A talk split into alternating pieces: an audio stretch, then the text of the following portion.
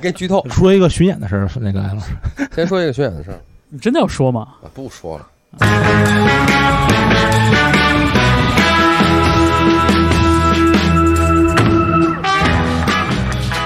啊，您现在听到的是不赖电台的 Bootleg Podcast 和 Music Only 联手为你带来的这个夏日限定节目《月下超级碰瓷》。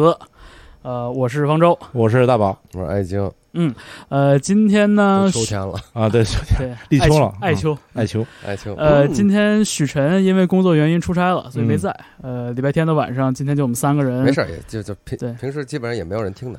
啊，今天录完之后，可能大家会发现，就是有没有没什么区别。之前也不好意思说，之前不知道事实善于雄辩，哎呀，实践是检验真理的唯一标准。嗯，我觉得这就是朋友的定义，就是谁不在就紧就就就派安排谁。听不哎是，但是听说迷笛交通已经花了啊，是吗？啊，堵成一大啊、片，我在朋友圈也看到消息了。了，去的人特别多是吧？不去的人多，就交通动线设计也有问题，然后然后还有好多就当地人不知道从哪儿来的，后来一想，哦，这不是那个就是那个雪道嘛，嗯，爬山爬过去，从山从山里边翻过来啊，越过山丘，才发现，真是才。发现有个越野越别。过山丘，在那山的那边，海的那边，那这个交通就特别适合，这交通就特别适合骑上我心爱的小摩托。对我也觉得是，是呃小呃摩托骑不到，对，我们今天节目的主题是这个《乐队的夏天》第二季的第二赛段，哎，就是二十强进十强的这个改编赛。改编赛，嗯，一 v 一改编赛，对，呃，这个周末刚刚更新的第一集，里边有二十个乐队，里边有八个乐队亮相，就是捉对厮杀。嗯，对，嗯，呃，刚才也没想好有没有什么新奇的思路来呈现这一这一集的节目啊。我突然想，哎，要不然这样吧，咱们现在暂时把这录音机停一下，然后咱们每个人自己挑一个这一轮表现最让你满意的乐队，嗯，然后咱们就是对一下，咋样？这八个队里边选一个是吧？对，选一个，就是你觉得就是改编赛，改编赛这嗯三个字儿贯彻落实的最好的乐队。哪哪八个来着？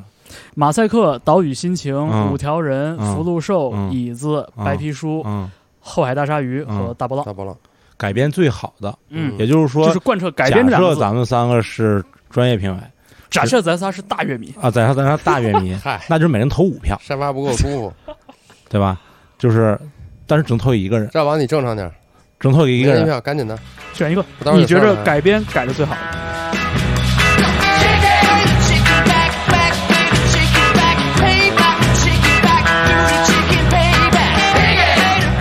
你先说。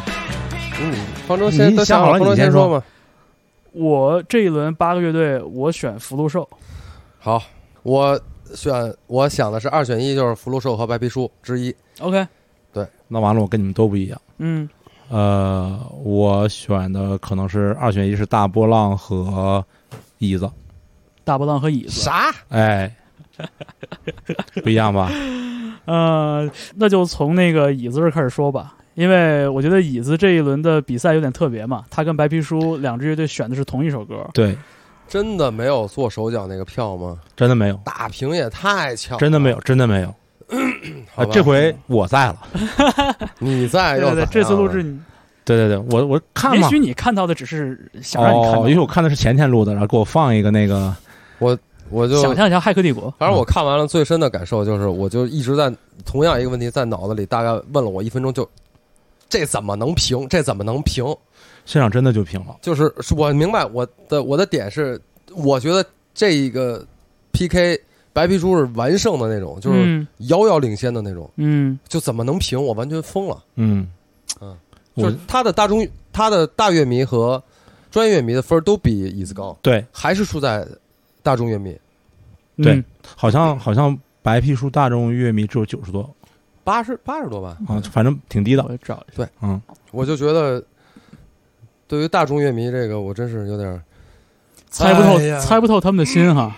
不是就是好猜好猜，呀？对大众乐迷的心思你别猜，就是一个好听，别猜，别猜对，。好听。就完了。就我觉得这点真是太低了，我受不了了。不过最后的评分是幺四七幺四七，啊，这不是因为我比较喜欢看斯诺克，我就看幺四七就感觉就很有满分满是吧分儿。满分幺四七是吗？满分147哦，高级。嗯，呃，我觉得其实椅子做的挺好的，当然了，我必须说我是第二遍看的时候，我觉得椅子编得很好。那我觉得这个节目它有一点好在于什么呢？它开始就就它在这个这一段节目的开始，就把两支乐队的这个中心思想给它讲出来了。对，我觉得这个特别好就。两个不同的选方选择方向嘛。，对你有了这个思路之后，你沿着这个乐队的出发点走，你会觉得两个乐队其实都特别出色。你看那个就这个 reference 嘛，呃，椅子选的是杨德昌的电影，对，而那个白皮书选的是外卖小哥，哎一个外卖送外卖的这么一个，就是很有代很可以很有代入感的一个一个一个设定。是不是那谁他也说说他自己原来送外卖送，外卖嘛？对，是椅子这个我觉得还是老生常谈的问题，我就觉得没有问题，旋律很好，听起来很舒服，就是阳光沙滩，就是海，就是像张亚东不说海滨大道嘛，哎，嗯那个感觉确实有，就是落日飞车，就那种很美，但是还是这个，我觉得它东西很就还是很简单，嗯就除了一个旋律优美之外，我没有我更多的感受，而且就是从唱来说，所有人都说那个叫永驻是吧？嗯就就哎呃不是不是那个永永静啊，对对对，说椅子主唱唱的好，这个我完全同意，他唱功很好。但是对于我来说，我个人的审美，可能我觉得一首歌如果假唱、假音、假声太多，嗯我就会听着有点腻腻。嗯，对，哎，但是我选椅子的原因正好跟你相反，就是我其实从风格上来说，不是特别喜欢椅子那个风格。嗯然后其实这里面改编，我反而觉得大波浪和椅子是相对比较简单的那两那两个乐队，但是他们有自己的特点，嗯，就是椅子就是像像就像那个艾老师说的，就是椅子就是旋律好，而且放在嗯昨天那个八组乐队里面，嗯呃，可以说是最好的之一。对这个也也我觉得也也不算过分这么说的话。嗯是而大波浪呢，就是呃改改的这个这个那广场舞叫什么来着？嗯、爱情买卖，爱情买卖。其实他把那个东西放到他的那个音乐的逻辑里面，嗯、你与其说是改编，不如说是一个 remix 吧？嗯对对对啊，可以这么理解吧？对把它拆拆到它的节奏里面去，对然后放。然后这里面也有一些我不太喜欢的地方，就比如说那个中间说唱的部分。嗯嗯、您要是不能说，您您就别说呗，没关系的，对吧？或者你用别的方法。嗯呃，这个我也不太喜欢，但是我没法那个就是呃从脑子里忘掉呃他们那个 bass，嗯，然后许呃致敬，或者说你说是致敬也好，或者是模仿也好，那个新手枪贝斯对的那个对对部分 Sid 啊，他那个劲儿特别喜欢，可能就跟大张伟当时说的，就是在现场的话，你看到这个东西，你就戳到你那点上了。戳到我的一个点上了。对就是二零到二零二零年了，还有人在说新手枪，你可以觉得它很老套，嗯但是你也可以觉得说这是一种。就是可能别人别人嗯没有办法跟你产生共鸣的一种小小秘密嗯啊、这种东西，所以这个两个选择不是因为他们最难，呃，反而是因为一点儿就是嗯呃比较比较比较个人的东西。如果万一有小朋友们听这个节目不知道新手枪是什么，新手枪是这个就历史上一支非常伟大的朋克乐队，可能对最伟大的朋克乐队之一了。嗯 Sex Pistols Sex Pistol，你们可以找找听听。嗯对对，呃，其实椅子那个编那个编排吧，就他开始就很明确嘛，就他说我们的杀手锏就是和声，嗯我，觉得他的人生的杀手锏就是 Classic Cars，就是就这个人生的这个编太排，这个人生的编排，我觉得甚至是放在所有的参演乐队里边，我觉得都是顶级的。就他的这个演唱的水平和他编排人生的这个水平，嗯我我唯一就觉得有点有点好玩的是，就是椅子乐队身上表现出了和他们年龄不相符的一种老成，嗯这个老成甚至有点老气。就他们第一轮唱《Rolling On》，就是你看从那个音乐语言到那个歌曲里边传达的哲学，就是特别的 chill，特别的平和，就我感觉就不是年龄的人是一般会有的东西。然后你看这首歌里边也是，就是他他的切入点就是我就要舒适，对吧？海滨大道，小摩托一开，小摩托，椅子那首歌，我我觉得有一点亮点，就是它最后那个接近，哎，是间奏还是最接近尾奏的地方，有一段还比较长的轻音吉他的 solo，, solo。嗯那段我觉得编的很好。呃非常好哎，我刚就想说这个，就是之前通通跟我说说椅子特别喜，哎，是通通跟我说的吧？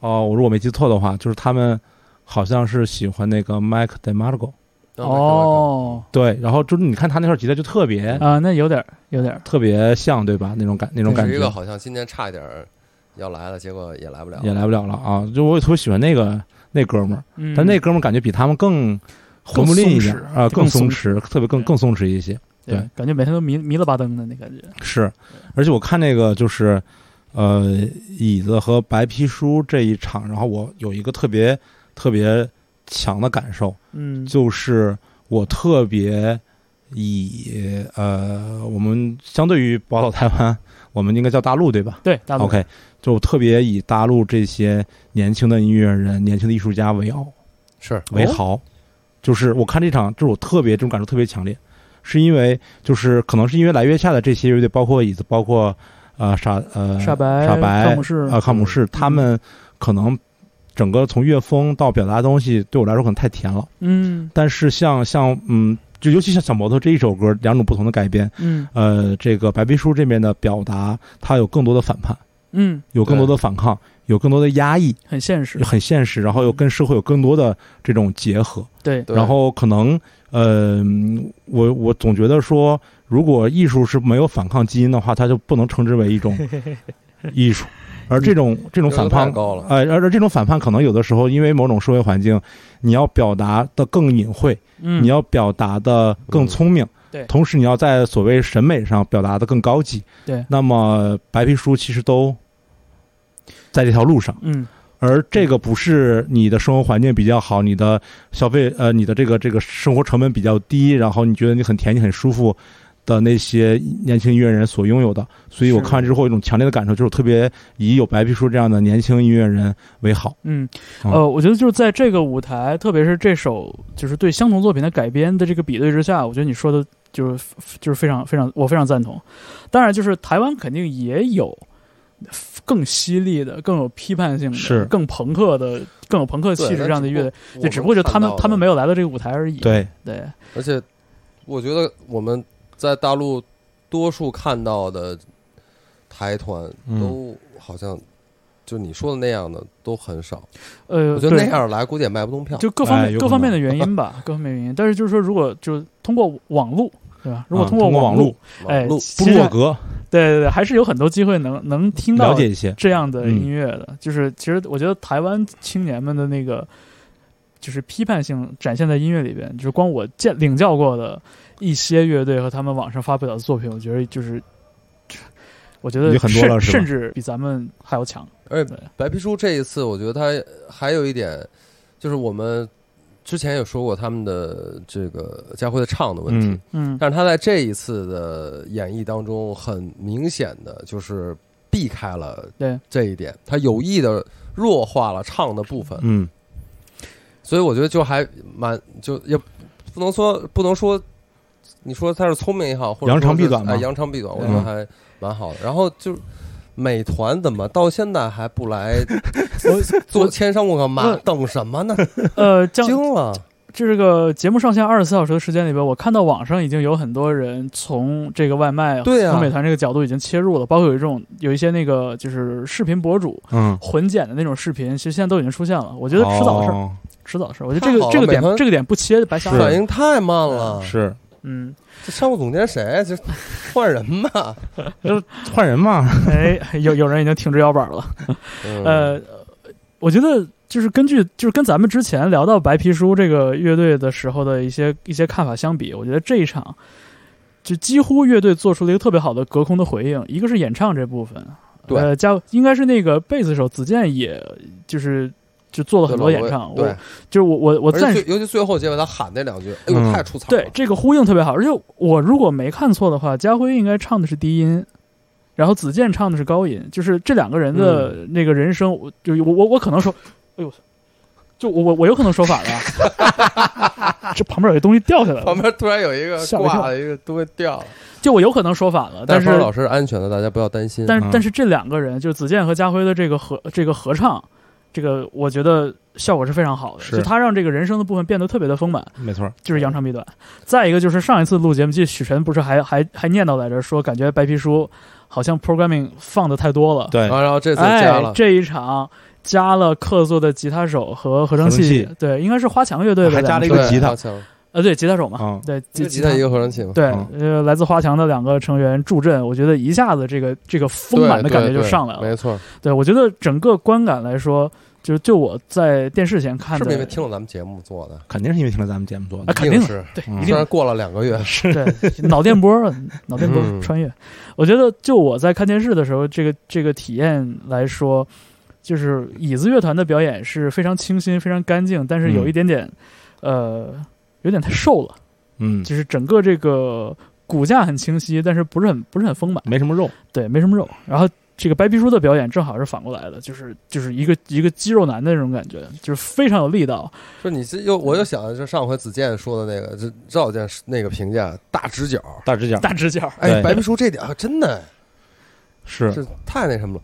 然后咱们不顺便得给莱斯库做一广告吗？啊，对对对，这个白皮书的贝斯手老卢卢子健，这这位同学是吧？嗯全能选手。嗯刚才我们来这儿的时候，他们正好一帮人在旁边排练室在玩，在打鼓。哦，然后你看唱也唱特别好，对，然后贝斯然后卢子健在那个《She Never Sings Our Songs》短暂的这段时间里边是吉他手，对啊，这是一个全能明星老师。大家如果想学乐器，或者家里面朋友想学乐器，可以到莱莱斯斯库学习。我们刚才还说到说，今天又应该感谢一下，给人家都给咱场地赞助了，对吧？也是，对呀，就是我们太贪了对我们这个播客每次的录制都是这个借用莱斯库音乐叫音乐基地是吧？对莱斯库音乐基地的仓房，嗯，在仓房的一角，呃，非常慷慨的，每次都直接允许我们来用，甚至还给开空调。甚至还给开空调。还给茶，有的那个就是录录影棚什么的那种那种那种那个办办公楼，周末都不给不给不给不给开空调。别提你伤心往事。嗯那一开开一楼，那可不是吗？啊 那能一样吗？啊，那也是，是，这广告有点太长了。哎，那就话说的白皮书。还是不错，白皮书不错。我真是有点你下下次这个就是这个口播广告的时候，咱就把那文案都弄好了，然后按字数来来要钱折算。对对，往下。这组过了吗？还还想说的？还还有什么想说的吗白皮书，嗯，啊，我主要想表达其实我是这个很遗憾他们打平，在我看来是一个完胜的那么一个场面。是吧？在我看来，就是如果我有机会的话，我要把他俩全放到晋级的名单里，名单里然后有一对儿选手我要全给他拿掉，对，就是马赛克和岛屿心情。岛屿心情，对，嗯，马赛克岛屿心情这两版我我看完了以后，我就跟还是情感上跟马赛私人关系更好。嗯呃，导演我一个都不认识，嗯嗯，但是我个人认为这一次 PK，我觉得导演做的更好。就是嗯，从表现上来说呢，我觉得这两个乐队好像都有点儿，就是没太没太跟那个歌融合到一起去。嗯我觉得看马赛克那个表演，就虽然很嗨，但是我怎么总觉得那个律动有点别扭，嗯就是。啊律动还好吧？而且我觉得那个歌好像就是夏影唱起来，感觉他很多时候都在用大白嗓子在唱，就是就哦感觉没有到他最舒适的、最能挥洒的那个音域上。那这这是个这是个猜测啊。但我就想，我说我我觉得他这歌律动律动有问题，是不是因为我对这歌的原版印象很深？就是因为《潇洒走一回》这歌原版是没啥律动的，它没有一个特别强烈的律动感，就也没有什么强弱拍那种那种反差。所以我我一度我一度觉得，就是马赛克其实他他们惯常的这种方法，我觉得这歌也许换成一个有有点 ska 那种反拍的感觉，可能会很有意思。结果发现那个马赛克改的那个节奏部分还是挺忠实于原作的。对，很忠实的做，印象然后他就只不过把曲风变成了一个偏 disco 的。就我觉得马赛克这一版会让我在我看来感觉有点普通，嗯嗯有点意料之中，嗯，就是改成了他们的那个风格，风格的，嗯。是。也没有做太大的改变。改变，嗯。嗯就唱出来了。然后，但是他们现场表现比较好，我觉得现场表现力，就大家在台上那个范儿，哎表演能力对对。表演能力往前，三个人一起往前啊等等，就对那些对对对，东西会那个很好。会比较吸引人。然后夏颖，我我没有太感觉出来不在他的就是那个是 comfort zone，吗？但是我反我觉我觉得夏颖唱的还是挺好，他该撕的地方他能撕来，嗯，然后有有有点那个就是笑大笑大走一回红尘滚滚那个劲儿，哎，嗯，但是岛屿这一版我觉得编的完全超乎我的想象，我觉得嗯。编配的非常，他们我觉得他们很有想法，嗯，他们想的是从最开始的那个清唱嗯。开始，然后到后来，然后音乐加重，然后到最后又收回来。呃，我甚至，当然我觉得这个比喻不太恰当。我嗯甚至看这个改编的时候，我有点想到去年痛痒和面孔那一版嗯翻唱王菲的那一版。嗯，当然，就是岛屿的这一版和痛痒那一版，我愿意，我觉得还是有很大差距。嗯但是有一点那个意思，就是岛岛屿的那个东西，它听起来是平，就是会有一点平，至少前面到后边都是平的。然后马赛克那从头到尾就很嗨，嗨，对。对，就很嗨，对。它它还是那种现场冲击力会很强，让哎你会感觉到哦，这个这个很这个很爽。然后在比赛这种情况、现场投票这种情况下，可能岛屿的那种编配就会有点吃亏。他从一开始清唱出来，我就觉得完了，嗯，我觉得这分儿可能不会高，但是越看我越喜欢。对，我觉得嗯。有点像去那种一个动一个静，对对哎对对然后一个更呃怎么讲，一个更有力量，而一个更丰富一些。对，然后如果岛屿真的在台上，他们的那个现场的表现力、现场台风，他们能够再稍微的活跃一点，或者，但可能又不又不太适合这个歌。但至少中间那段起来的部分，如果他们能哥几个在台上再再造一点，再多动一点，再显得浮夸一点，可能可能最后差那两票就出来了。我觉得，就很遗憾。嗯，岛屿心情的这个改编的思路，可可能我有点太挑刺儿了。嗯他开始用一种近似于清唱的方法嗯开启这歌的时候，我觉得我就大概能猜到后边结尾了。就是你前面这么安静，你后边肯定有一个爆发的点。这个爆发的点，按照他们的这个风格，以以以失真吉他为为主主宰主宰乐器的这个风格，肯定的就是刷音墙，刷嗯这个吉他的音墙。呃，至于说它有什么是超出我的预期的，就是它的那个呃弦乐，嗯弦乐那部分，我觉得是非常好的一个一个补充，就让这个声音变得特别饱满。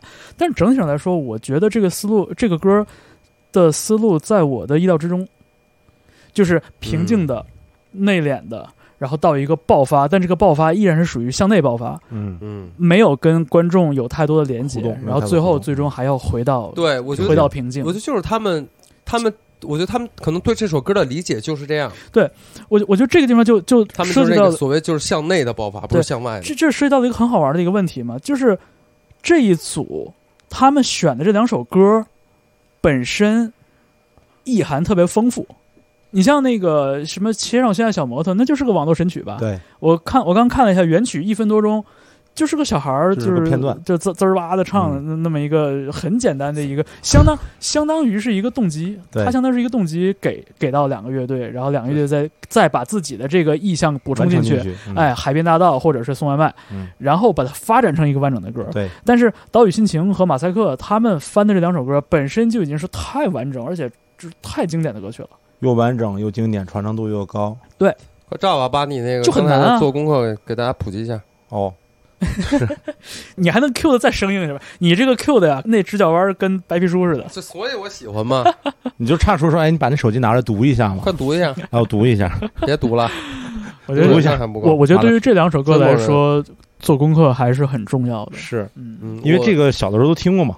哦，对，刚才我们在开录之前，我跟大宝聊天说起来嗯这个，就是我我我不知道方舟，反正至少我们俩对《追梦人》这首歌都有很深很深的印象。非常深的感情和印象。嗯对对，嗯就小时候就是当时可能十十岁左右的我，嗯，然后那会儿看《雪山飞狐》，觉得就是被那种江湖侠侠侠义的那种，对，嗯已经被那个情节已经被感动掉了。然后，然后这首这个插曲出来的，那个让青春吹动了你长发，然后哦，就太美了，太美了就是对幼小的我的心灵造成了很很大的那个震撼，嗯就很就很美，美就是美，对，而且而且而且，其实我后来没有怎么重新听过这首歌，嗯嗯但是这第二十几年了吧，嗯这首歌的印象还是依然深刻对。啊。嗯，你平时你很少会把《追梦人》拿回来重新听就是，我知道听到这首歌，我甚至脑子里都还能浮浮现出，就是那个那个电视剧里边的那胡一刀胡匪、情节，对，嗯。然后苗苗什么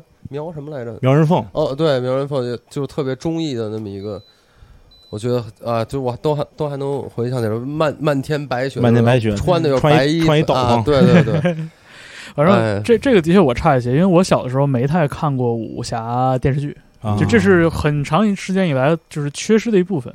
我甚至到大学之后，就我是大学之后才看了那个武侠小，就是武侠小说，我影视剧我一直都没看我过。我连《天龙八部》这东西我都没看过哦，是吗？啊，我没看过，哦哟，我就是赶巧了看了一个《雪山飞狐》，可能就是我一辈子看过的唯一一个武侠题材的电视剧，嗯，也就是说，其他我都不知道。飞雪连天射白鹿，笑书神侠倚碧鸳，你只看过一部。啊，你后边你你进去，现在你在说什么？我根本不知道。这 是金金庸所有的那个小说的首字连在一起的一副《对联儿。雪山飞狐》是金庸写的？对，嗯，嗯，那我就看过这这这一部，是然后甚至我想零可能零是不是零零七零，就反正零几年那会儿有一个重拍的一个版本，那是阿娇演的那个版本，嗯，我还有我都还又看过那版新的版本，我也很喜欢。雪山飞狐哦吗？对雪啊山飞狐没看过。但是从除了这个之外，我对其他的武侠的嗯电视剧、电影没有任何感觉。对没有概念但但是那个侠义的感觉你能 get 到，对吧？侠义的感觉我能 get 到，我觉得这，我觉得这一点就很好玩儿。就是我我小的时候其实也也没看过那个电视剧，我后来看了武侠小说之后，嗯它毕竟是一个小说嘛，文字文字小说，但是这些歌也是很多很大程度上跟这些歌曲的创作者和表演者有关。对，不仅是那个追梦人，就罗大佑写的这个歌，包括那时候我印象最深的，也是听也是听到次数最多的周华健嘛，《刀剑如梦》。《倚天屠龙记》对，就是这啊，还有一首是难念的经，就是特那个特别绕那个那个歌，哦。就是就你看这一批歌曲，你要是真说就是抠字眼儿去看这个歌讲什么的话，它不完全讲的是武侠故事，对，对。它不是说我我把这个剧情写到了歌曲里边，或者用歌曲去呼应那个电视剧里的内容。是没有，它其实是一个平行的关系对，但是它这个歌放在武侠剧的那个那个情境里边，就特别特别合理，特别有感染力。它单拿出来，同样是一首特别立得住的歌。是，我觉得那那一批武侠电视剧的那个音乐创作，好多都是这样的。是不是黄沾什么的？当时就《沧海一声笑嘛，沧海一声笑》，对，啊是吧？你看这些歌，对就是它不完全，它不是字面讲的是武侠故事，对，对，所以我就觉得就这一点很难嘛。你作为一个就是我当早说你挑着担，欺负我，就是你作为一个当下的乐队，你在改编一首歌的时候，你对原作的主题的理解肯定是第一步，对，对吧？嗯那其次就是，这是我的理解啊，就是你要如何用自己的音乐语言来重塑这个主题，嗯对吧？现在这歌交给你了，嗯，骨架在，旋律在，歌词在，你怎么重塑一下这个主题？对。这个我觉得特别特别难。所以就是情义嘛，情和义。嗯我觉得很多武侠小说就是那些，其实重点的两个两个点就是情和义。嗯、对，这情有各种情，义有各种义。然后你如果我们记得《雪山飞狐》那个情节，嗯，就我觉得那里面的那些英英雄豪杰，呃，就是儿女情长也有很多的那种感情都是有收敛的那种，收着的。有点那个就是呃儒家那劲儿，对，他跟后边反正就是其他有一些武侠就是我我就虽然我不太懂，但是我我大概看过扫过几眼那种，就是那是不一样的。嗯，他们《雪山飞狐》，我觉得那里面就是那几个主要人物，那有男有女，都是那种很收敛，除了坏人就特别坏之外，其坏人他的都是坏人总是很招摇，都是很很收着那种。然后，所以我就很喜欢岛屿的这个这个这个版，这个收着，对，他就收着这个劲儿，就让我觉得很很很合适。嗯，对，因为因为我我就在想，就是说马赛克对《潇洒走一回》的这个这个这个主题的切入，我觉得是没有问题的，没有问题。对，而且他用了很多种呃方法去强化这个主题，比如说那个夏颖在那念四句，就是假装假装是假装是七言绝句的喊麦，啊，对，对，就是他有很多地方去强化这个主题，整个的表演是非常统一的。但是你像这首这个成片里边所讲的，开始就是把那个岛屿心情塑造成一个特别丧的。呃，就是觉得也没有什么信心的，输球输人。对，输球输人，然后特别丧的那种状态，我就觉得，我我我我忍不住开始联想，我觉得岛屿心情对这个歌的主题的切切入有点太小了，嗯，就是这个歌本身有更宏大的东西，对，有更深沉的东西，是，但是我觉得因为它的深沉，所以可能它改编起来更难。非常难，对《岛屿心情》的我觉得他的尝试就是达到了一定的效果。资料来了啊！你看啊，终于找到一个气口说资料了，嗯。就是你看啊，这个这个歌三个主题，嗯，第一个主题是咱们说刚才说的雪山飞狐，嗯。有情有义。第二个主题呢是这首歌的另外一个版本，用在了这个刘德华、吴倩莲的这个《天若有情》嗯。呃《天若有情》的这个电影里面，嗯。讲的也是情和义。嗯。然后第三个主题呢，就是当时罗大佑写的时候呢，把之前那版本改了四句，嗯，是为了这首歌是为了纪念三毛，为了纪是他是自杀之后刘刘德华这版是先的，呃刘德华这版是先上的电影，啊对，哎，但是这首歌是后来是罗大佑改了四句话，袁袁佳英是吧？刚刚呃袁佳英，对对对对，然后他改了四句，这四句其实是为了纪念三毛，而且把三毛的一些作品的意象也放在里面了，嗯，比如说《哭泣的骆驼》啊，然后就是他把这都加进去了。看过他的书还是看过他的人啊？看过他的书啊，哦三毛那个也看过漫画，也看过漫画，三毛啊，《三毛流浪记》是吗？哎，《三毛流浪记》对这差打的，河西，对，河西就是河西不是潜水先出事故，嗯然后去世了嘛，然后他整个状态就不太好了嘛，然后后来他自己不是也就这个这个去世了嘛，嗯其实后半生后半段还挺呃伤感的，很伤感，很伤感。所以你把这三个主题放在眼前，那岛屿的这个改编，呃，怎么能找出一个新的路走？其实真的留给他的路没那么多。嗯，而且我甚至觉得选歌这两首一选完，我就觉得马赛会赢，嗯，因为我觉得潇洒走一回就是就就热闹，热闹，对热闹，很就很简很容易把人带起来。对，就那个追梦人那首歌就原曲唱的就是很哀愁很的，哀愁。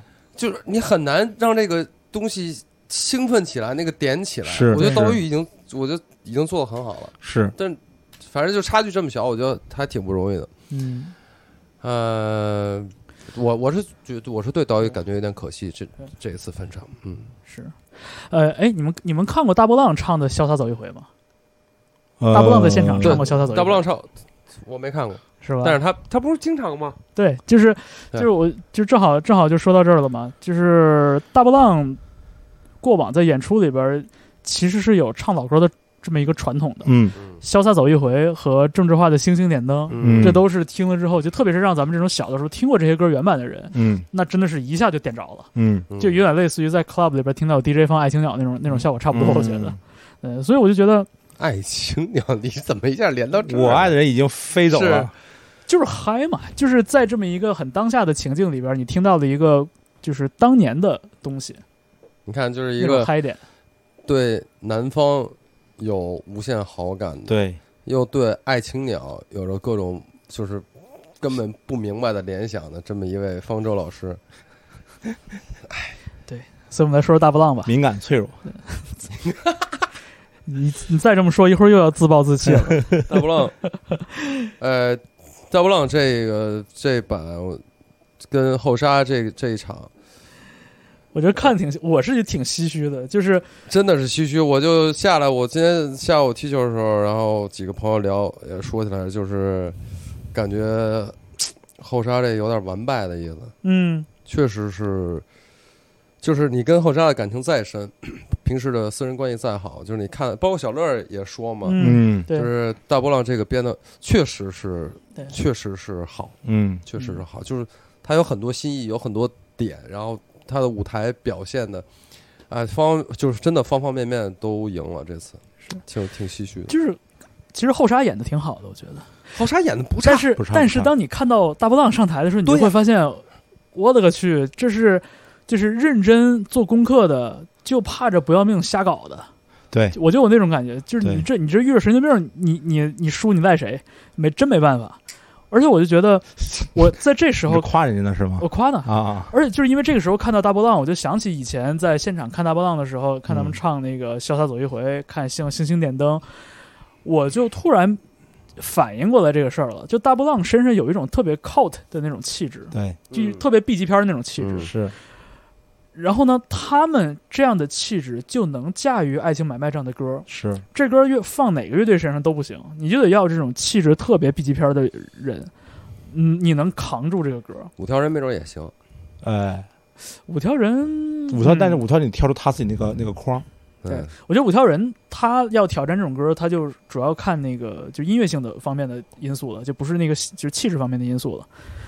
而且这一轮我觉得特别好的是行星终于那个哎，对，爆发，爆发了，就是简直突然发现哎，突然发现这个队儿在舞台正中间不只有一个王炸，是。对，就是行星的这个这个，我觉得他特别像 Sid Vicious，不知道因为啥。嗯，是有点，对，有点你看他那个发际线、发型吧可能是。对然后他的发型衣服，穿的，然后嗯动作什么的，对，就是他虽然也表演那个部分是特别支离破碎的，但是他完全把这歌的的气质给点亮支离破。碎才是那个点，对对对，就是这歌，就是你得你就不要命，你要是不要命，你就可以把这歌里所有俗气的、俗套的软的怕硬的，硬的恶俗的东西对对给它给它正义化了。是。对，而且那个李健，就是我早就想说，我忘了之前我说没说了，人来疯，不是，就是他他戴那墨镜，发型，穿这身衣服，像王志文，特别像王志文，哎，对对对对对，太像王志文了。而且王志文那个就是之前那个谁，那个就是脸没有王志文长，我觉得。这瘦是够瘦了。瘦是够瘦。啊，，可能这个电视十六比九的，他可能就拉 拉的没那么长了。嗯。呃，之前有那个电影那个《周末情人嗯，》啊，《周末情人》最后一段不就是对对对，王志文在台上也是穿一皮夹克，戴一墨镜，然后唱了一个挺摇滚一歌嘛，对，就细节我记不住了，特太像王志文了。但是那个那那一段儿就没有看过那电影的朋友，应该多多少少也看过那表情包。嗯，对，很多人都截出来过，就说王志文，你看当年唱摇滚不比人不比现在这帮人那范，儿特别正。对啊，哎怎样怎样的，是我后沙，我再说一句，后沙，我觉得这次第二轮的这个表现，我觉得比第一轮好了很多。对嗯我觉得大家放开了，对然后就是我觉得就嗯可以看出来，从心态上已经放松了。是然后他们编的也是，我觉得也是下了功夫的，对下了功夫了。也是下了功夫。呃，然后把李凡叫过来，加了小打等等的，我觉得就是，然后大家就是每个人都有一鼓吧，好像就跟那儿哎，哎后边有一段偏打击乐的那种了。对，是呃，就编的挺好的，然后状态也我觉得比第一场要好得多。呃，然后我现在想说一个可能也会得罪人的话，就是发挥的很好了，还是输了。哎，嗯。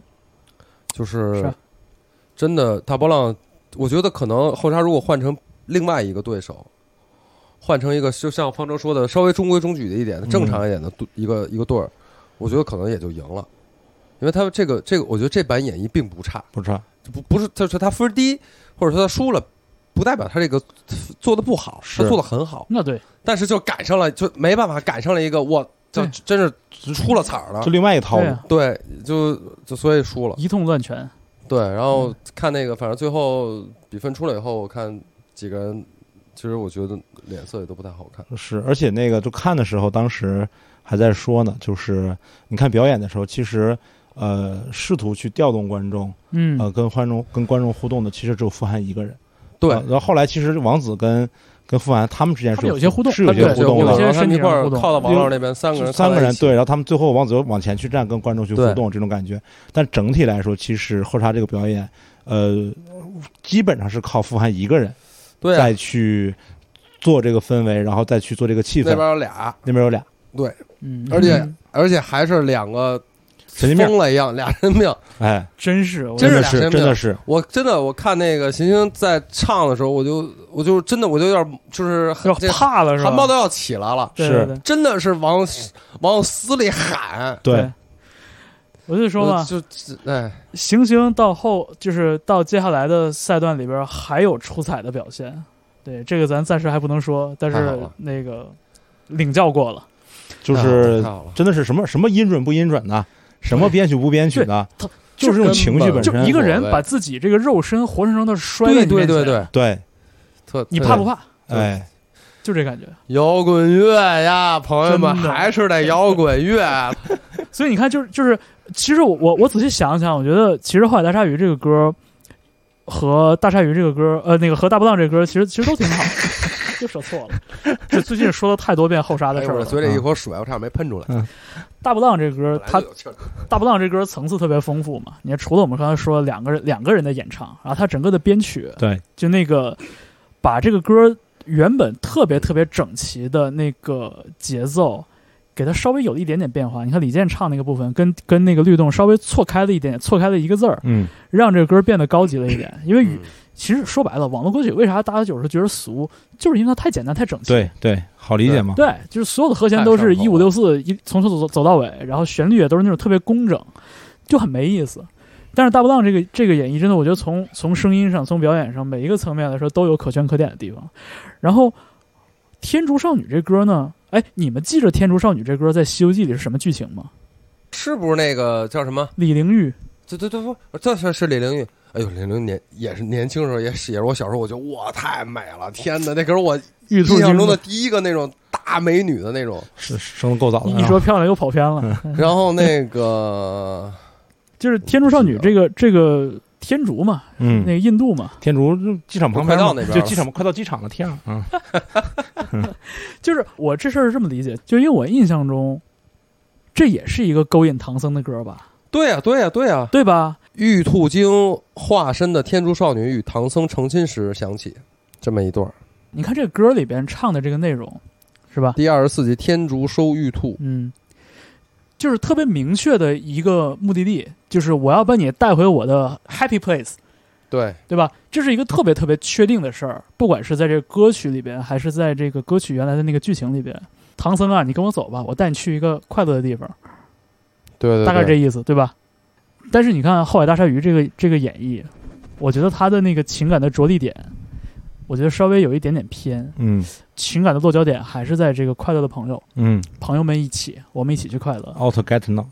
对，我觉得这个切入的点跟《后海大鲨鱼》过往作品里边的那个情感主线是非常合的。对，但这歌跟这歌本身有有一点错位，就是我就说嘛，歌里唱的是我带你去一个快乐的地方，是一个非常非常确定的目的地，一个极乐之国，一个 happy place，是吧？我能让你很快乐。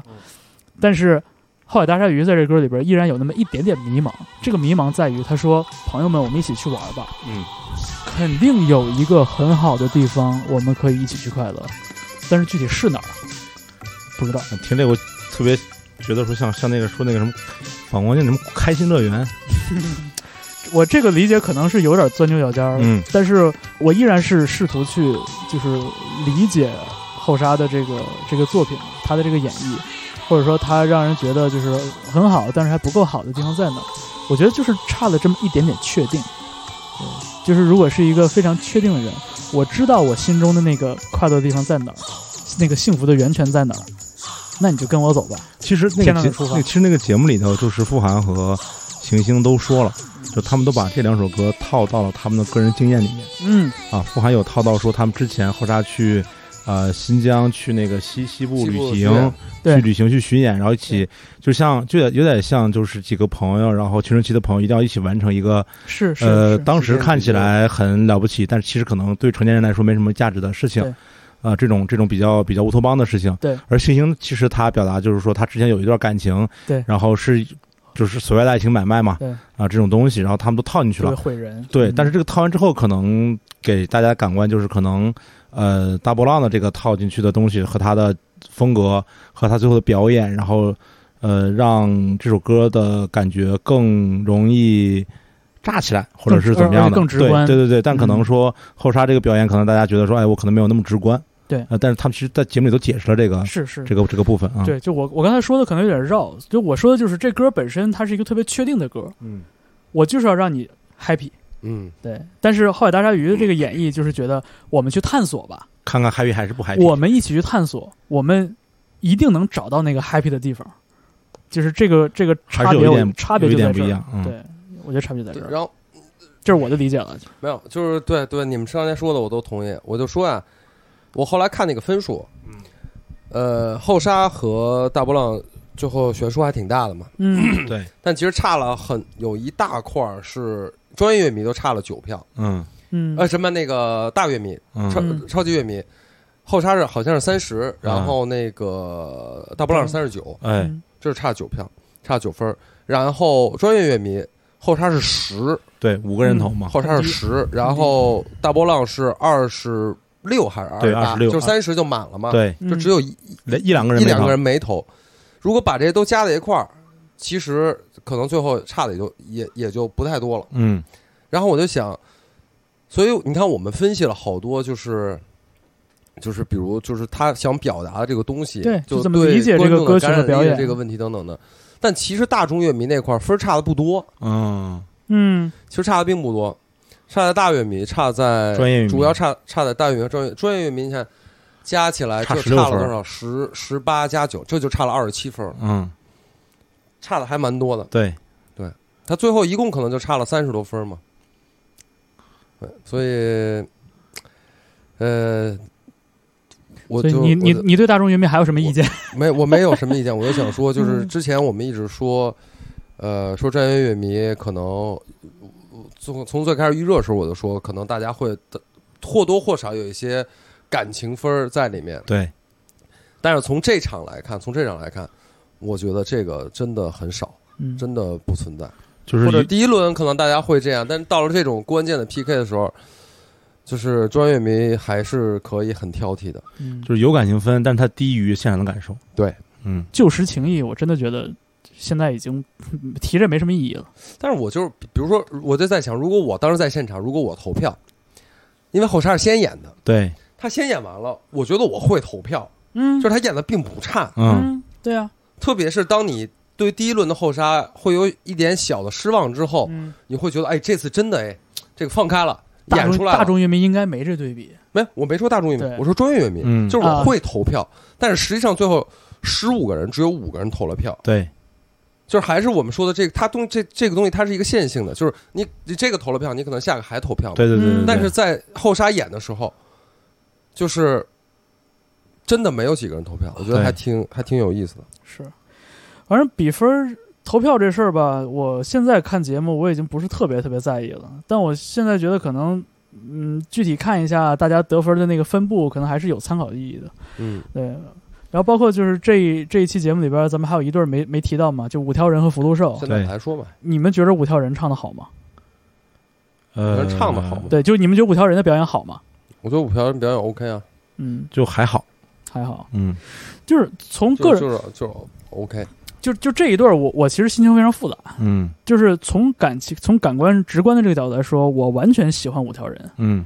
嗯。我觉得五条人就是把他们最标志性的那种气质、风格进一步发扬了，通过一首老歌继续发扬，他又发扬了一遍。又发扬了遍。就是一个九十年代初期刚开始大家开始下海的那个历史大潮下的南方的一个歌舞厅，对，就是那样。对啊，因为他们也的确明确提到歌舞厅的这个意向，就他们这个发挥，我觉得就是完全是顺理成章的，对，呃，就是非常举重若轻的这样的一种演绎。嗯。嗯。我觉得随着最近很多媒体在跟进这些乐队的人物人物侧写啊，这些专题报道，就大家看到了很多关于五条人背后的故事，发现他哦，他们看的书是这些，他们看的电影是那些，你就发现嗯其实他们并没有，就他们跟我们所说的那种特别乡土的街头，其实非常不一样。嗯。不对，不是，就是就是咱那个 Music Only 那个群里大家聊天不是说到嘛，就说这精神欧洲人，其实。对对对对对，精神欧洲人。对。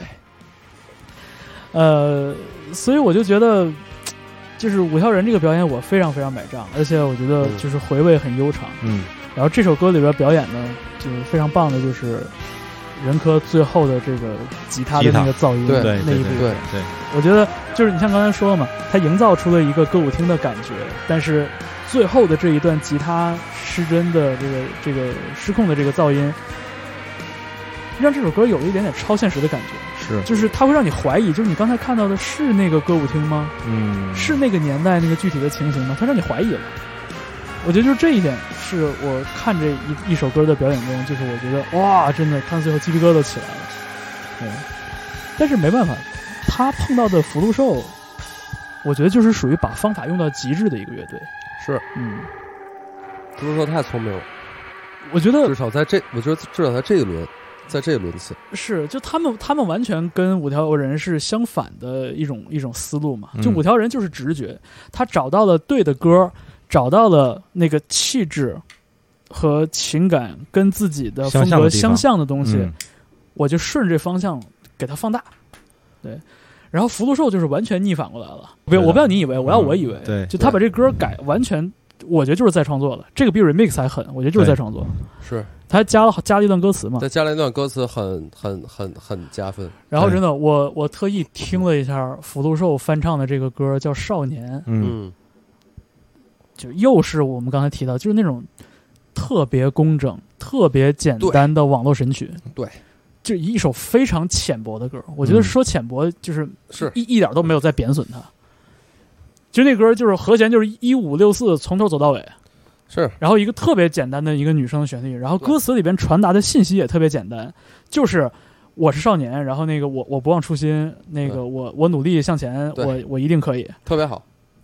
说白了就是是一种把理解难度降到最最低的，嗯就有点像社畜之歌，嗯，就是你对生活没有什么想法的人，你也可以听懂这个歌，你也可以受到这首歌的激励。但是福禄寿唱的这个少年完全不是一首歌，它是一个非常深的，甚至是过于深的一首歌。就是他把这个歌整个的那个调性从阳光明媚、非常向上的那个感觉，嗯变成了一个很深沉的。他不是叫向死而生吗？向死而生，很深沉。呃这个跟你看他们的这这姐仨的嗓音，那主唱的嗓音本身就是有点偏沙哑范儿，嗯然后整个编曲又是非常复杂的，然后他又加了后边的歌词，试图去深化自己这个深刻的主题。嗯，我在这看这个歌前一半的时候，我觉得哇，很高级，改编的非常好，有点像那种。什么 Moses Sumney 的那种、那种、那种很洋气的、很洋气的那种编曲风格，但这歌听到后一半的时候，我就已经快疯了。嗯就是每一段，它都有一个新的编曲出来，对，就有一种是芝麻开没错，芝麻开花节节高，就你开了一节又一节又一节又一节又一节，对它最后给你推到了一个极高的程一个一个地方。就是我看完五条人的演出的时候，我当时觉得，本身我们就都很喜欢五条人，对对对当然，发挥的很好，编的改编我觉得很好。我觉得这个就是我我反如果还是那那句话，在现场我肯定已经投票，我肯没错没错没错。太好了。然后再看福禄寿出来的时候，我就觉得，我靠，我靠，嗯。我靠，嗯，对对对对对，就是这种感对，觉，就是这感觉，就是越来越往上，就说我还有，对，我就完全是这感觉，就是我这八组乐队演完了以后，唯一的一个乐队是让我觉得，我靠，我服了，就是福禄寿，我服是吧了。嗯，就比如像大波浪那个改的也有点让人没想到，但其实你也能想到，如果你知道大波浪，你看过他们对对对以前演出，知道他们大概那个就就是哥几个那个我说状态，那个不是对 remix 吗？对，你能大概也能猜到，还能猜到福禄社这个，就让我觉得，我靠，就是不完完服了，完全服了。对我非常我非常喜欢这一版。我觉得，对我觉得就是五条人就属于胜在情感，就这种嗯情感是，就是渗透在字里行间那种情感。福禄寿就是完全是方法论的胜利，就是方法，我有方法，福，我在这儿这个我在的，对我在这儿需要深化一下主题，哎，我有这个编曲支持我的这个这个这个方法意图，，嗯，这个意图，嗯，我还要让它再升一级，情感上再往上推一档，我还有新的编曲的方法来支持它。就是，甚至是我记得朋友圈里，咱朋友圈谁来着提到一句，就意思就是，你有福禄寿这么改歌，是不是有点高射炮打蚊子 啊？呃，就就太太郑重了，就不至于太用力了嘛？太用力了，太用力嗯太严肃了。对，而且你你现在你就是那个歌那个原曲，我原来嗯听过，嗯，然后我这次我又拿回来听了一遍。嗯，你在听完福禄寿这版，再去听那个，可能是我觉得咱们都是还呃不是认为我们不是特别浅，自己不是特别浅薄的，有点思想性的人，然后看完福禄寿这这个版，我就觉得对原曲就是降维打击，完全就是这这你这啥呀？听完听完这版再看原曲，这啥呀？真的就是原作原作就是一首非常非常浅薄的歌，而且我我我再说一个，就是这姐儿仨嗯都是科班出身吧？嗯对科班出身，就就这些人科班出身的这些音乐人，搞起这些东西来，真的，如果他们发力，太可怕了，真的太可怕了。这个编曲我就我就疯了。但其实我更想方法论的胜利，看那个 Mandarin 嗯嗯，跟福禄寿翻同样这一首歌，嗯，因为因为我说一个稍微呃自己的感受吧，就是呃五条人和福禄寿这个改编都非常喜欢，啊、五条人我不太嗯喜欢的部分是因为就是从这个歌一入的部分，其实他们的那种唱腔呃有他自己的特点，嗯，但是整体上来说跟伍佰的原作差的没有那么多。嗯，包括结构，包括唱那种嗯。传达给你的，比如说，呃，就是可能对于北方来说，可能闽南、广东它不会差太多嗯，嗯。那种感觉，你知道吗？嗯，它的整个 VJ 也给了你九十年代那种感觉，对，但是但是它其实跟跟五百其实我觉得前面那一段没有差特别特别多，很比较忠实原作的部分，对。嗯，但是他最后那个像方舟说那个 SJ 那吉他啪啪啪，这个这个回收出来，回收一出来之后就很爽嘛。嗯。然后福禄寿我自己没有到那种就极其爽点的原因，就在于就是它是这个这个叫什么芝麻开花节节高，嗯。但是最后少了那种很暴虐的部分，嗯，就是比如说吉吉他噪音，他不需要，对他不要，对对他不要，他不要，但是可能从我自己的习惯来说，还有那个东西我就更爽了，嗯，太哎，所以就是你要说 Mandarin 和福禄寿都改这一首歌，他俩要是能对上头的话，会非常非常有意思，因为都是这种就是属于那个音乐能力，就这个这个 musicality 顶级的两组两组人是对。我就反正而哎因为因为说实话，就是福禄寿，我不是我最喜欢的那种东西。就是福禄寿到现在，我也很难就是说我喜欢这个组合，喜欢这个乐队我喜欢。我已对，经说过了，呃对，是是是，我知道你知道就是，他不我知道你知道是什么东西，我知道你说过了，啊，他不是我最喜欢那种东西。但是我一看，我就觉得，哎呦，就就我就说嘛，方法论的胜利，纯是用技法能能碾压你。然后我看网上有很多人说这个，就是关于福禄寿主唱，呃嗯，咪呃不是呃，就就又想不起来了，你也分不清是吗？不是我想不起来叫什么，突然想不起来叫什么了。咪咪捏捏和豆豆，哦，豆豆豆豆是主嗯主唱，应该是，就是说豆豆的那个发音方式的问题，嗯。就唱唱歌的时候发音方式问题，就好像就老有人都在喊在后边嗯，，沙沙的，对，嗯。不不是沙沙的，就是好像呃的那种声音，就那样故意出来的。就很多人在网上就就质疑他的这个声音，就觉得就很很很作很很做作，就是嗯不是你本身的嗓音。然后我就但是历史上很多就是大就大牌的艺人都是都是这么唱的，都是这样唱啊，就就就没啥的，嗯这有什么问题吗？就就是他这是他当他选择唱，当他去唱歌，他可能平时说话不是这样，但他在唱歌的时候，在他在这种所谓对艺术的诠释里面，他是这样去诠释的，就有什么问题？我觉得一点一点问题没有。然后还有人说嗯说福禄寿油腻，你全家都油腻，不是油腻这个概这个这个词儿又出新的解释了吗？我就觉得这这这怎么可能什么都油腻啊？怎么可能油腻？我就疯了，受不了了。哎，我我朋友给我截了几个图，就是在抖音上，嗯大家对福禄寿这个版本的评论嗯，差评居多，哦，差而且大家差评居多，大大家的点点评都是什么呢？呃，大概意思就是听完就不想再做少年了，有种未老先衰的感觉。啊，对，就是哎，是让你改成老少年了。然后说一个本来热血沸腾的歌，现在听着无精打采的。啊，嗯，对，所以抖音嘛，就是是吧？所以我不用。我就我就在想，就是说，again，如果我们把这个歌曲的主题和歌曲的这个这个表演者给它连接在一起，那就是说，如果我们说《少年》这歌原版就是一个特别浅薄的歌，那就是原作者也是一个他想传递一个很浅薄的信息，对吧？就是我内心依然年轻，对吧？你也可以，对，没了。然后，所以就是，你就说，演唱《少年》这个歌原版的歌手，他能给你留一个什么印象？你通过这首歌，你能不能看到这个歌手的性格，他的这个深度？你看不到。但是你听福禄寿唱这个《少年》，你其实能有很多展开联想的空间。嗯，是什么样的经历，是什么样的积累，能让这个岁数本来不大的几个人，把一首讲少年的歌唱的这么中年。百转千回？哦哦，你要说中年，其实也也对，也不是中年了，就是你就说白，就是你看这歌，你就感觉他这个歌里边承载了比少年应该承担的更多的情感，更多的焦虑和和担心和和和重量分哎量，，对对对，对吧？对但是我就说啊，就经常我们在这儿会质呃，不是说质疑，会探讨大众乐迷到底是怎样的一拨人，他们嗯什么样的审美。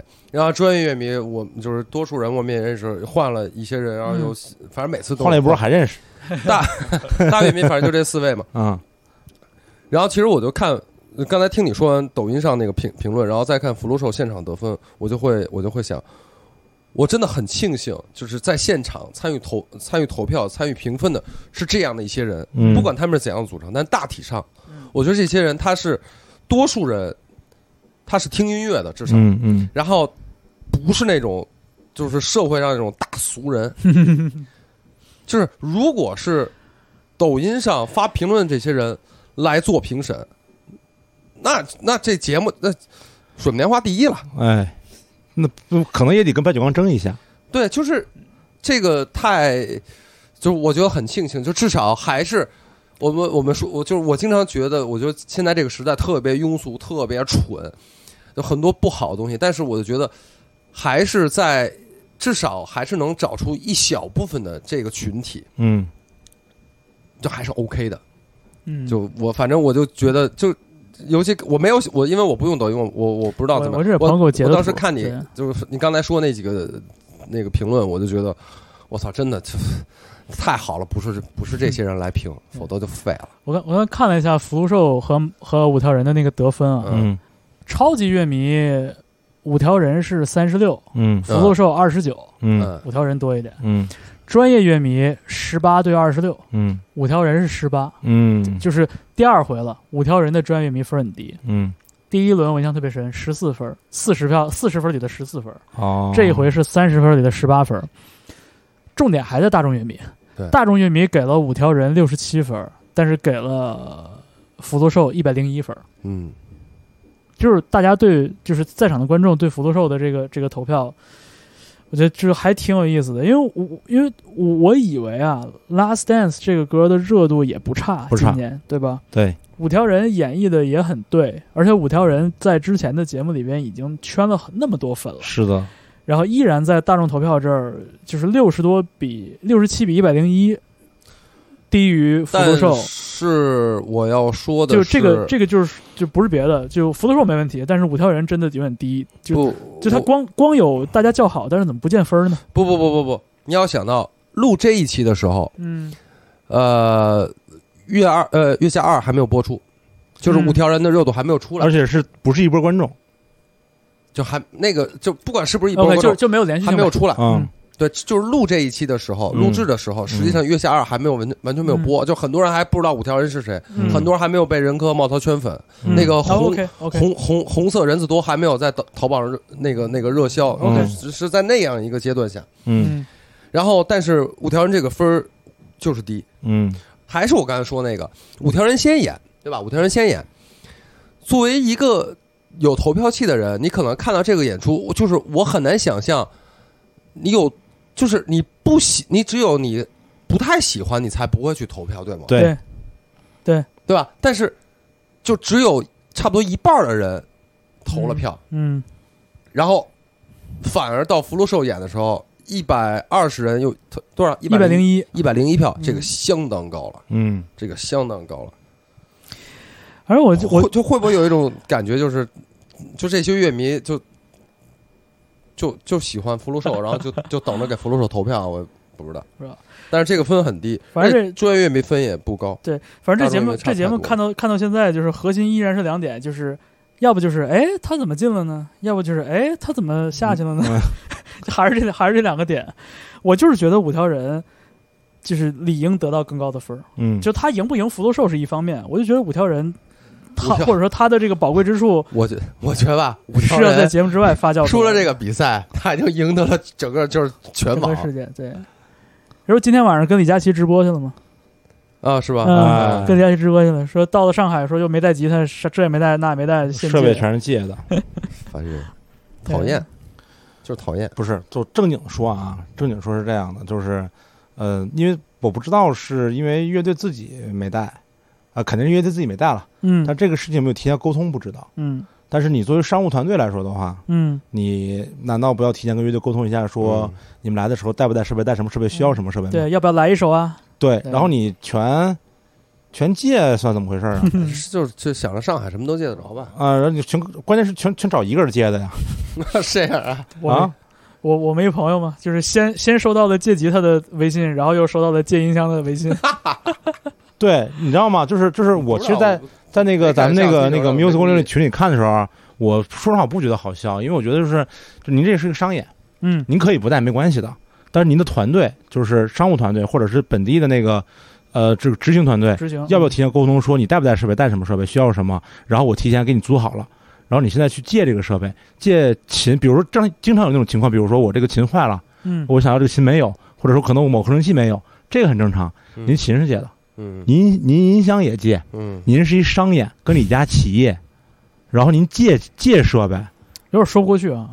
对吧？微微有点说不过去有点有点说不过去啊，你你知道那种感觉吗？就是我嗯我当时看着，我觉得这个，就是那你为什么不能租一个东西呢？你为什么不能去租这个东西呢？嗯你要说特特稀有，说租不到，到最后真的是借借，我不知道最后借了吗？不知道啊应该得这不咱录租吧咱就录节目这会儿，这不就应该得租吧？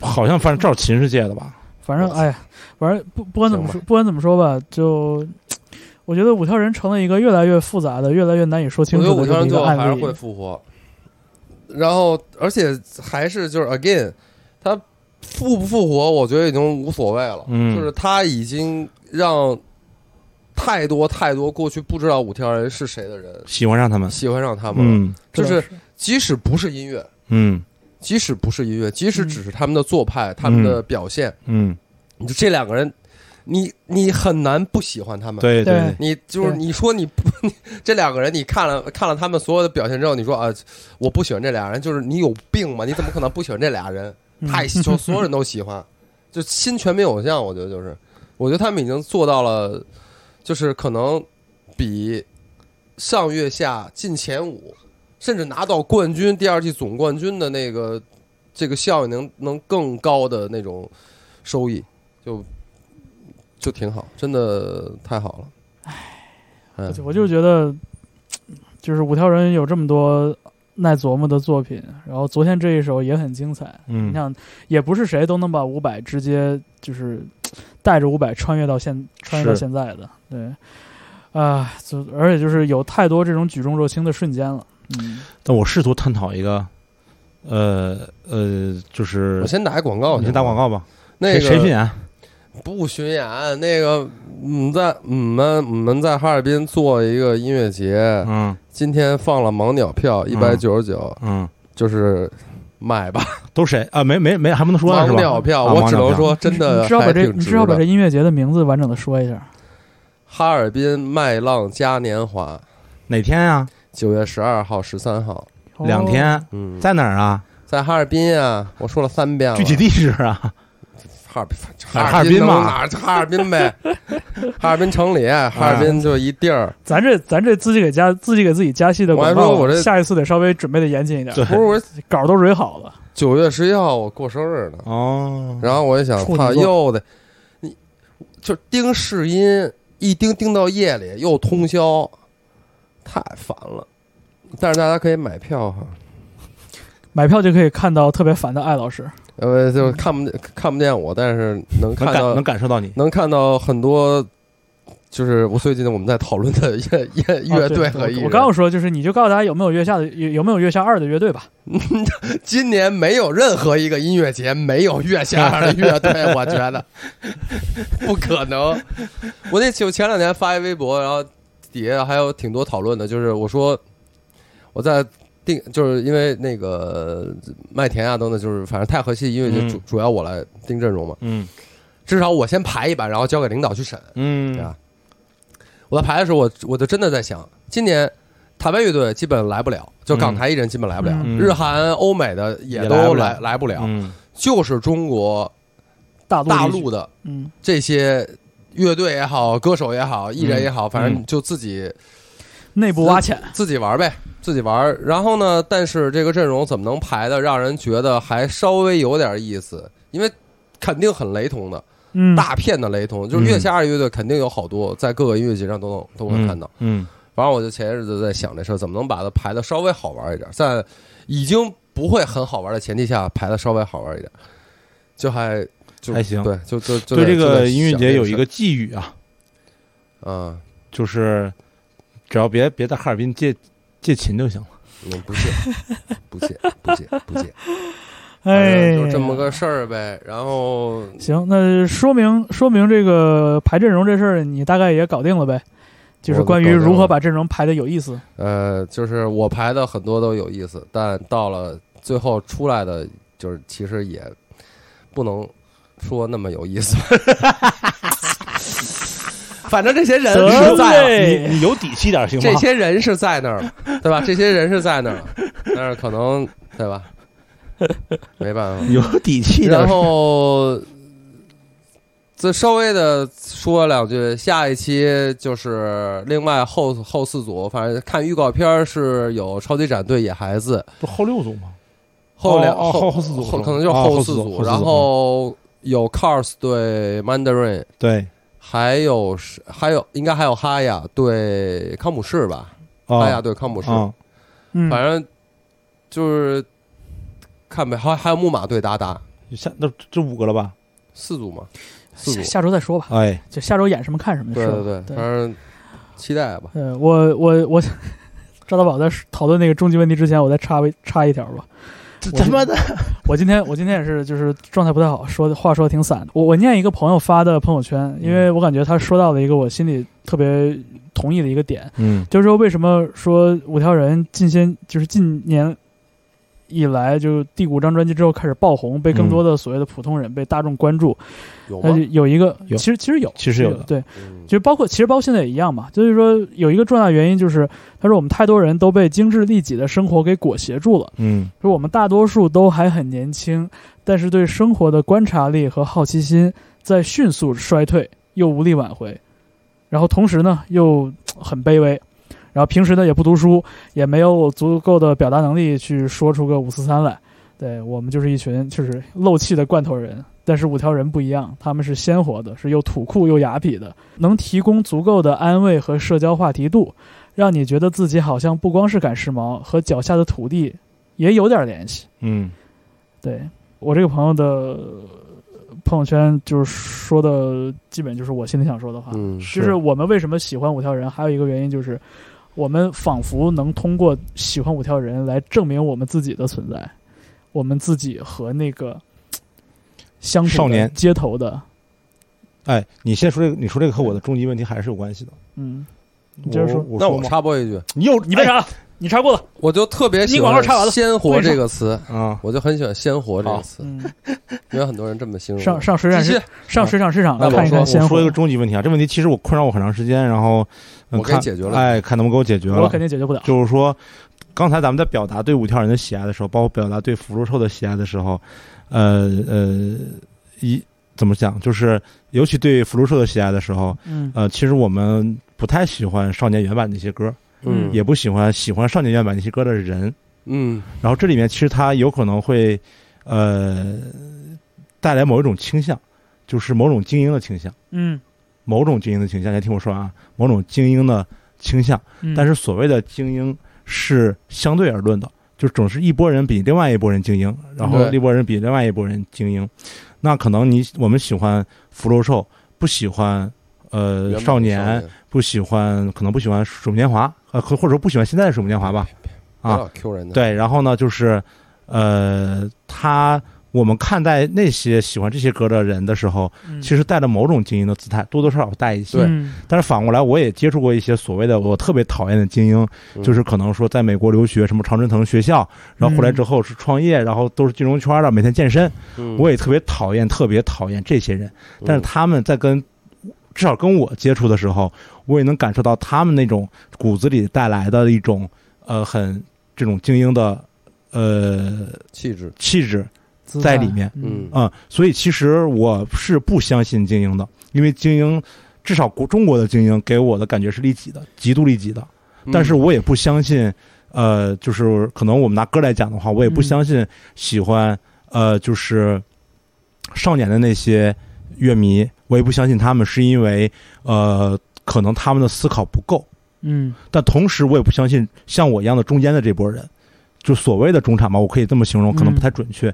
我也不相信像我这样中间的这部分人，因为呃胆小而又中庸，就是所以嗯。整个如果能把整个社会分成三部分人，用音乐来分的话，都不相信，这三部分人我都不相信，当然我也不相信我自己。嗯，然后其实其实刚才那个艾老师表达的对于呃呃福禄寿的喜欢和你刚才说的这种这个这个这个这个这个朋友的留言嗯。所传达出来的信息，其实也带有了某种就是呃小精英的那种东西，啊对嗯，那对呃呃呃在里面，对，呃在里面，所以我就现在解解释不了这种我对谁都不相信的这个那就谁都不相信这个这个这个东西，你明白吗？就是精英是不行的，但是反过来，我们将我们相当于那部分人，我们也是精英，对嗯是一个比较出来的关系。是个比较的关系。但是其实你也不喜欢那些精英，你明白吗？对就所谓的资本或什么东西，其实对，也不喜欢那部分东西。就就不一样。它不是一不是一个精英，不是一种的你你觉不觉得这个很像是我们说鄙视链的一种变体？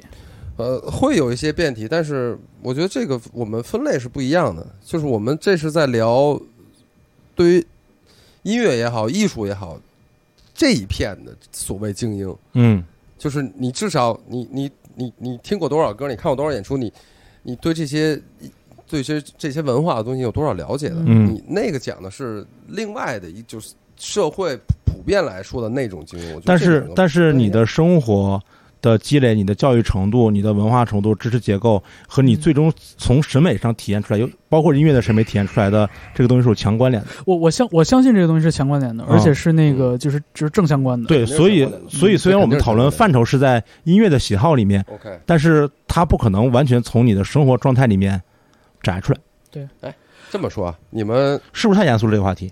对有点太严肃，我不知道觉我觉得我觉后边那段得我觉得我觉得这个讨论就是也不知道也不知道它走向哪里吧。其实这个方舟听完这个，这个头发都花了。咱们咱们咱们有一次，我记得咱咱俩在就是公司旁边那个果汁店，咱们聊过类似的东西。嗯，就是我就是其实，在国际上比较常有的一种讨论就是普遍民主和精英民主。嗯，就我我也不就都不太这个问题我都不知道。嗯我觉得应该是普遍的。嗯从我的很多信念或者准则来看，我觉得应该是普遍的。那就是今天就把但是五五就把福禄寿投下去了呀。但是对啊，但是对没错啊，但是最后看到的就是就是就是像川普就可以当总统了吧？就是呃，你就相当于是把福禄寿投下去了嘛。对啊，哎一个意思。所以但你要相信精英的话，就所以发现这是他操作的游戏嘛。这个问题真没嗯法儿，我真不知道。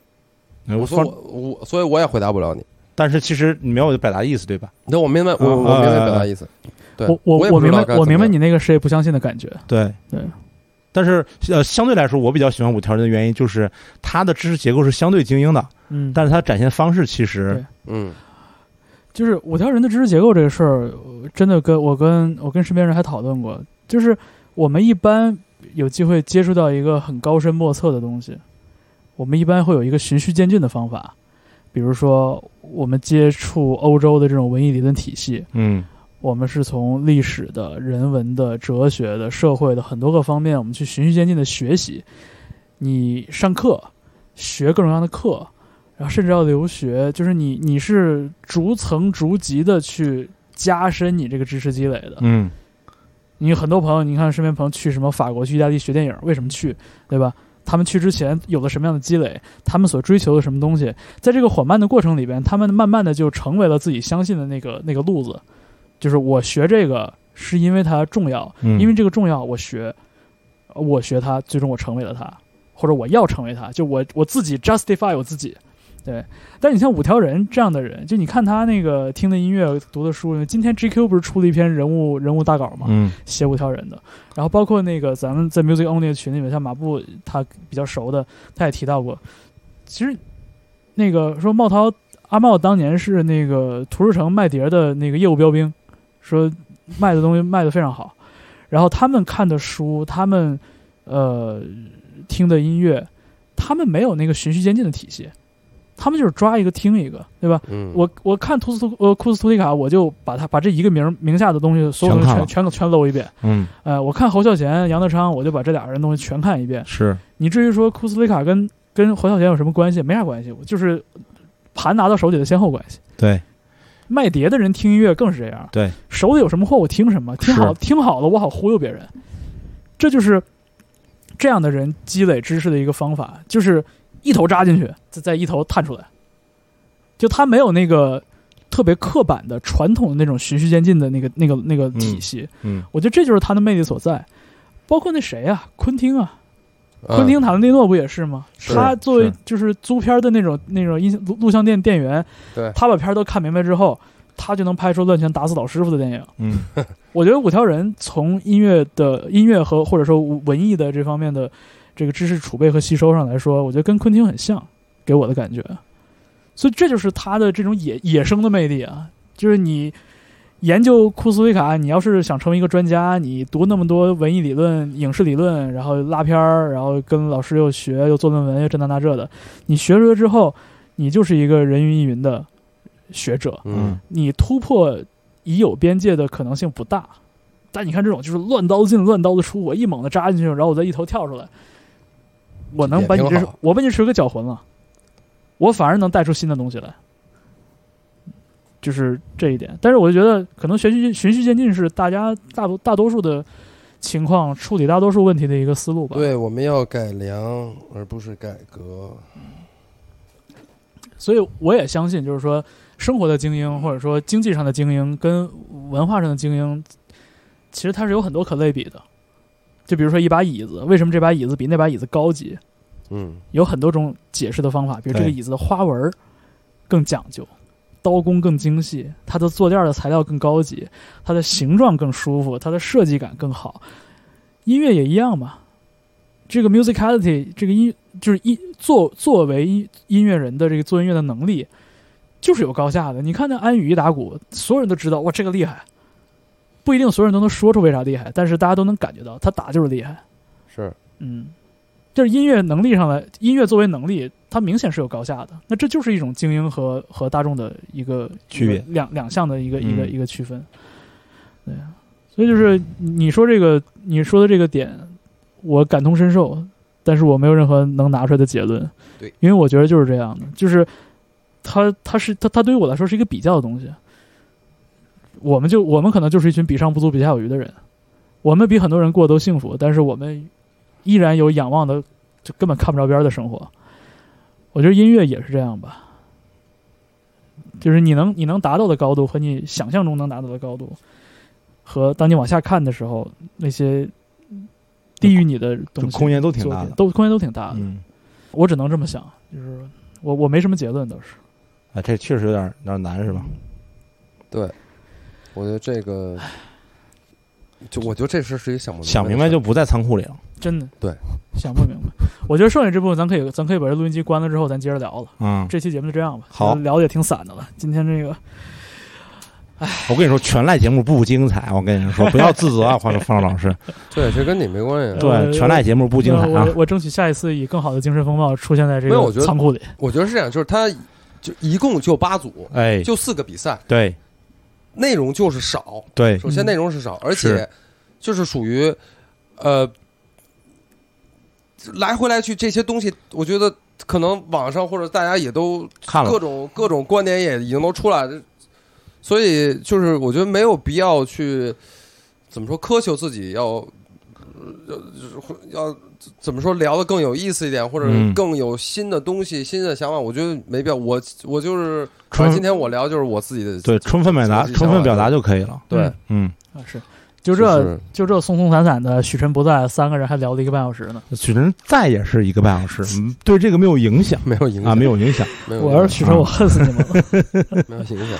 好吧，好吧这期这期节目先这样吧。好呃，这里是不赖电台的 Bootleg Podcast Podcast 和 Music Only，嗯，呃，一起和和呃艾金老师。以及我们的人见人爱的艾老师一起来制作的这样的人一个系列节目。嗯，对，月下超级碰瓷儿，我们希望能在下一期节目里边看到更精彩的、更有意思的，内容，供大家来讨论和解读。嗯，嗯。下期我肯定要喷。